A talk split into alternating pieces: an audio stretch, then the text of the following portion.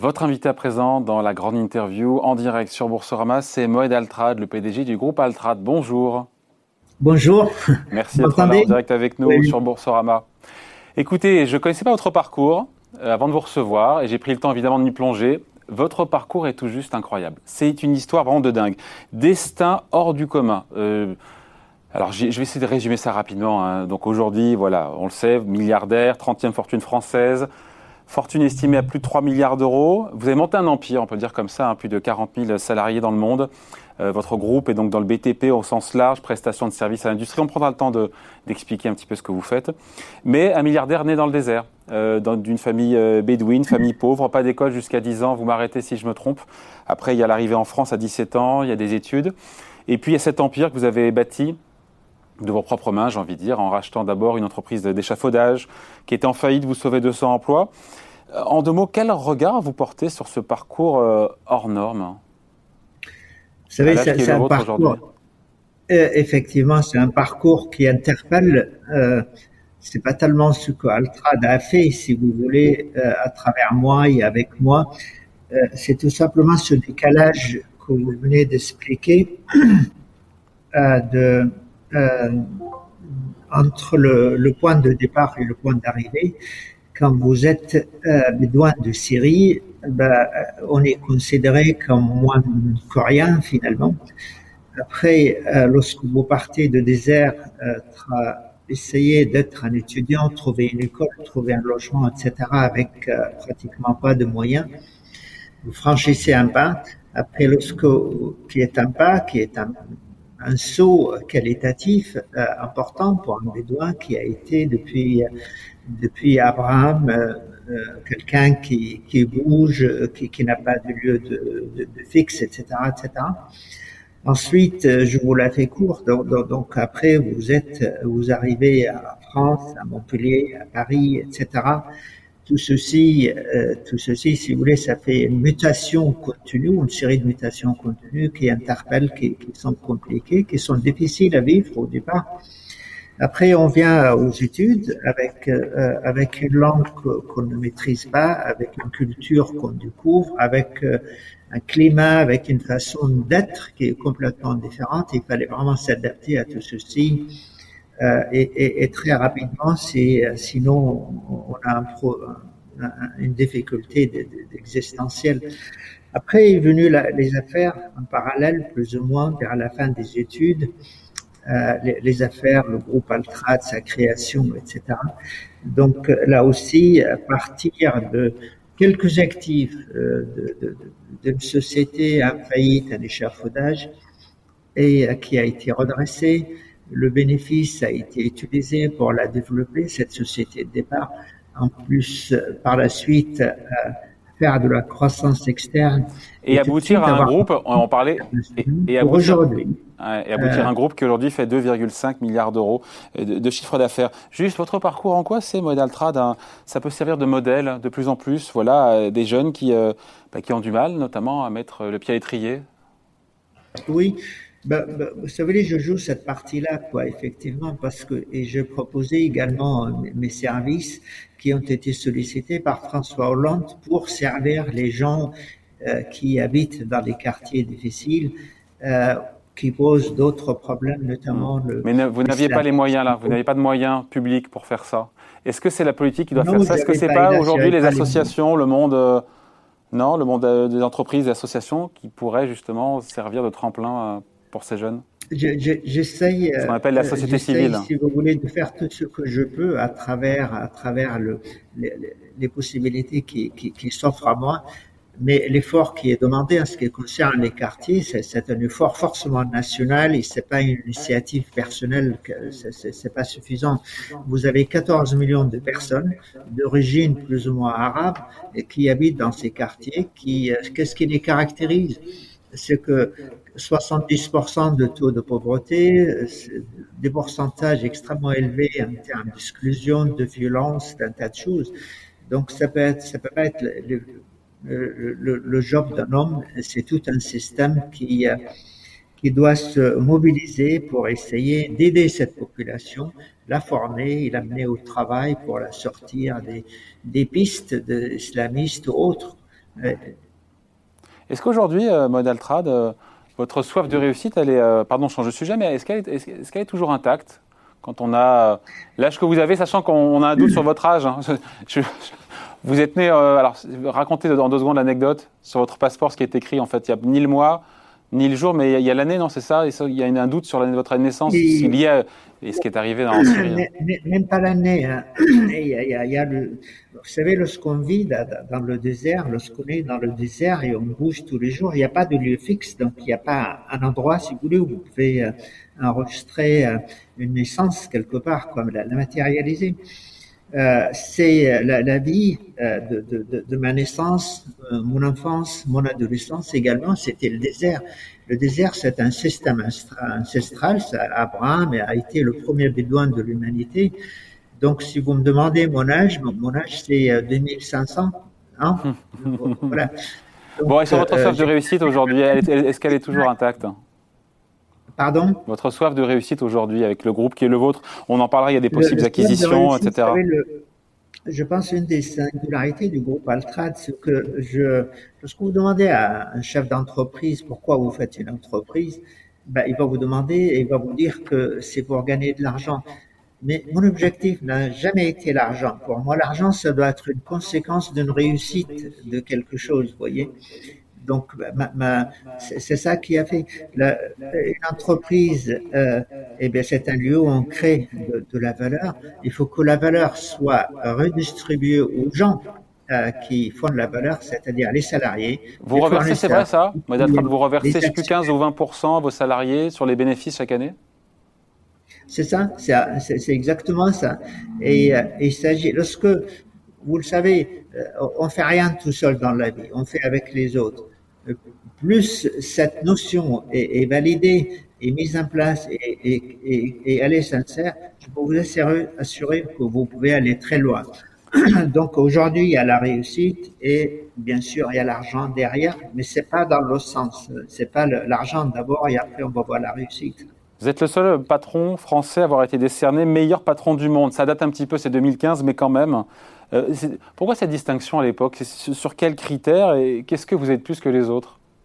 Pourquoi vous critère, si vous voulez, c'est vrai que c'est une distinction euh, qui date de 2015, mais vous savez, c'est comme le prix euh, Goncourt ou autre, c'est une fois quoi. Hein. Une fois, on peut pas vous le donner une seconde fois, une troisième fois quoi. Donc, vous estimez le mériter ce prix?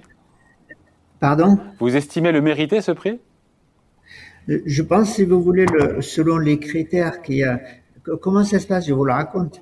Euh, euh il y avait, y avait l'organisateur a invité euh, le, des pays qui représentent 95% de la richesse mondiale. Vous avez à peu près 60 et quelques pays représentés par le premier, la première entreprise, la plus belle entreprise dans chaque pays. Et j'étais le, j'étais j'avais la chance d'être choisi pour représenter la France.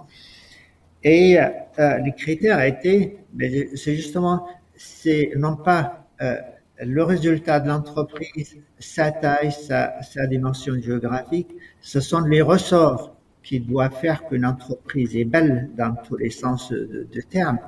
C'est-à-dire ses ratios financiers évidemment sont bons. Le fait que cette entreprise se considère qu'elle n'est pas autonome mais appartient à une cité et elle doit servir la cité dans laquelle l'entreprise. Donc je pense que le, mes chiffres à l'époque, ils le sont toujours d'ailleurs, je vous rappelle qu'Altrad n'a jamais perdu d'argent sur 36 ans depuis la création du groupe. Il a une croissance à deux chiffres depuis 36 ans, en moyenne, je veux dire. Donc euh, je crois que c'est des critères comme ça, si vous voulez, des critères de, j'allais dire, c'est rare quand on parle de beauté comme lorsqu'on évoque les entreprises, mais je pense que c'est plutôt la manière comment on a créé l'entreprise, comment je l'ai créé avec euh, mes collègues, mes camarades de travail. C'est ça qui est important et c'est ça qui a été jugé euh, comme méritant et qui a été récompensé finalement.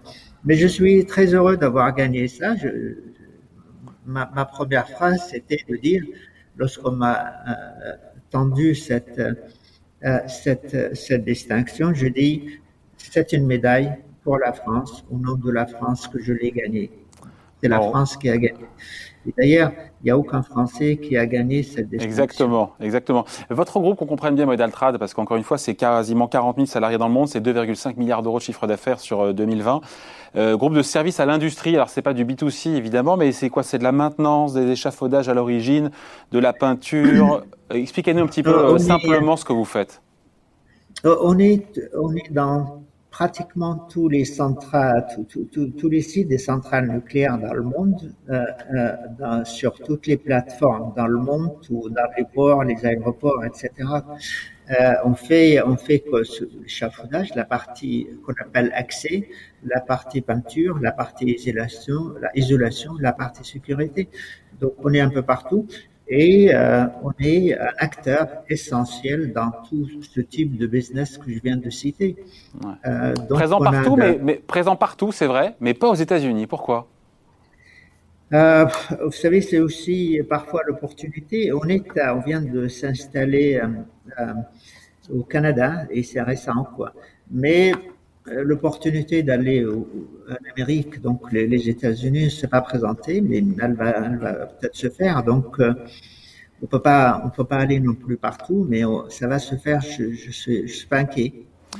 Combien la crise sanitaire a fait perdre votre groupe Encore une fois, j'ai eu des chiffres 16% de baisse de chiffre d'affaires, toujours 2,5 milliards d'euros sur 2020. Vous, vous mentionnez le, le chiffre d'affaires du groupe. Avant la crise, on était à 3 milliards 5. Et c'est vrai qu'on a été touché par le Covid, ce qui a fait que ça a baissé que de 16%. J'ai dit que de 16% parce que euh, on a limité la casse et euh, on est le groupe dans son secteur qui a qui est sorti de façon spectaculaire.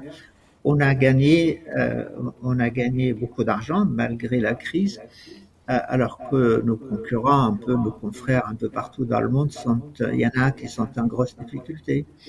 Donc là, si vous voulez, ça, c'était un test à ce concept que je vous ai expliqué, ce que vous faites avec les hommes. Si les hommes sont motivés, si la relation est saine entre eux et si, euh, si euh, s'ils sont ça dans les tripes, ben, ils vont faire des, des, des miracles et c'est ça qui nous a qui nous a aidé pour pour réaliser ce que je viens de vous dire. Et puis, on est dans cet esprit-là, on partage tout. Euh, on a l'État français qui est actionnaire chez nous à hauteur de, de, de 11%, donc c'est quand même une référence qui nous a aidés. Euh, on a quelques banques aussi à hauteur de, de 10%, le reste 80% c'est c'est moi-même quoi. Donc on continue, on continue avec cette logique, cette logique. Il faut que toutes les parties prenantes dans une entreprise, il faut qu'elle soit satisfaite. Et il faut absolument supprimer les raisons du conflit d'intérêts. Si, euh, et, et, et, là, c'est une des clés majeures. C'est pas facile, mais un équilibre est, est faisable. Sur 2021, Maurice Altrad, ça repart comment encore une fois cette année, puisque vous êtes présent quasiment partout, les zones où ça repart le plus fort. Est-ce que votre carnet de commande est pour le coup maintenant bien bien garni? Oui, on a 2 milliards et demi de carnets de commandes, euh, même 2 milliards 6, 2 milliards 7 de carnets de commandes. Donc, si vous voulez, le, euh, ce qu'on dit, on est dans l'industrie. Certains aspects de l'industrie, euh, notamment du, service à l'industrie, ne sont pas touchés. La partie la plus touchée, c'est ce qu'on appelle le oil and gas. Mais chez nous, ça ne représente que 15% de notre chiffre d'affaires. Euh, on est euh, dans l'industrie pharmaceutique qui, elle, euh, grandit, croît de façon très intéressante. Les aéroports, pour le coup, vous, vous pénalisez un petit peu, les aéroports, non? Ça nous pénalise un petit peu, mais c'est pas une grosse activité non plus. donc, on s'en sort bien. Donc, du coup, notre chiffre d'affaires, on a un exercice fiscal de septembre à août de chaque année. Euh, notre chiffre d'affaires, la, chute du chiffre d'affaires a été, a été récupérée en partie. On espère que l'exercice prochain, c'est-à-dire 2021-2022, on puisse récupérer euh, ce qu'on a perdu. Mais euh, chose intéressante quand même au groupe Altrad, c'est que pendant le Covid, on a, quand même fait quelques euh, croissances externes. Oui. Justement, il y a des discussions, paraît-il, autour d'un rachat de l'allemand Bill Finger, dont le poids boursier est d'un milliard d'euros, plus d'un milliard d'euros. Est-ce que vous aimeriez que ça aboutisse? Ou ça en est où déjà? Et là, si vous voulez, on a, on a passé deux ans à étudier le dossier, qui est un groupe de 4 milliards d'euros euh, de chiffre d'affaires. coté à la bourse de Francfort. Et finalement, au bout de, de, deux ans de, deux ans de négociations assez poussées, on n'a pas fait. Donc, on a laissé tomber cette affaire pour des raisons qu'on pourra expliquer qui reste peut-être pas public, mais on le fera pas. Ça se fera pas. Par contre, on a ce qu'on appelle un pipeline, si vous voulez, de, de, de possibilités de croissance externe. Il y a des opportunités. Il y a des opportunités comme jamais aujourd'hui dans votre secteur. Pardon, excusez-moi, je n'ai pas entendu. Dans votre secteur, il y a des opportunités de rachat, de croissance externe aujourd'hui? Oui, oui. On a aujourd'hui, on regarde une dizaine de cibles, si vous voulez, et on a toutes les chances qu'il y a une bonne partie qui se réalise sur les 12 prochains mois. Oui. Hum. Avec une trésorerie, une trésorerie d'un peu plus d'un milliard d'euros pour le groupe, c'est ça hein? Oui, on a un trésorerie disponible d'un peu plus d'un milliard d'euros. Dites-moi, Altrad, euh, oui? on a une dette nette également extrêmement faible. Le ratio dette nette est, autour de 1. De 1. Donc ça laisse de la marge. C'est beaucoup de marge, oui. Bon, euh, sur cette campagne de vaccination qui avance bien, on le voit aux États-Unis, au Royaume-Uni, en Israël, en France, euh, qui semble porter ses fruits. Euh, la levée des restrictions sanitaires, on porte plus le masque en France dans la rue. Est-ce que, est-ce que vous, vous, craignez ou pas une reprise de l'épidémie Vous êtes confiant dans le fait qu'on puisse éviter cette quatrième vague à l'automne? Et est-ce qu'aujourd'hui, voilà, la question derrière aussi, c'est est-ce que c'est plus facile de piloter votre groupe aujourd'hui, évidemment, qu'il y a un an? Je, je, suis optimiste, vous savez, on le voit dans, notre pays. Bon, on espère qu'on est à peu près sorti de, de, tout ça, mais c'est pas la même chose. Si vous voulez. On a, on a beaucoup de, de présence au Moyen-Orient, euh, Oman, Dubaï, Abu Dhabi, Koweït, euh, Bahreïn, etc., Qatar. Et là, euh, la population active, si vous voulez, ce sont des, des Indiens, en quelque sorte.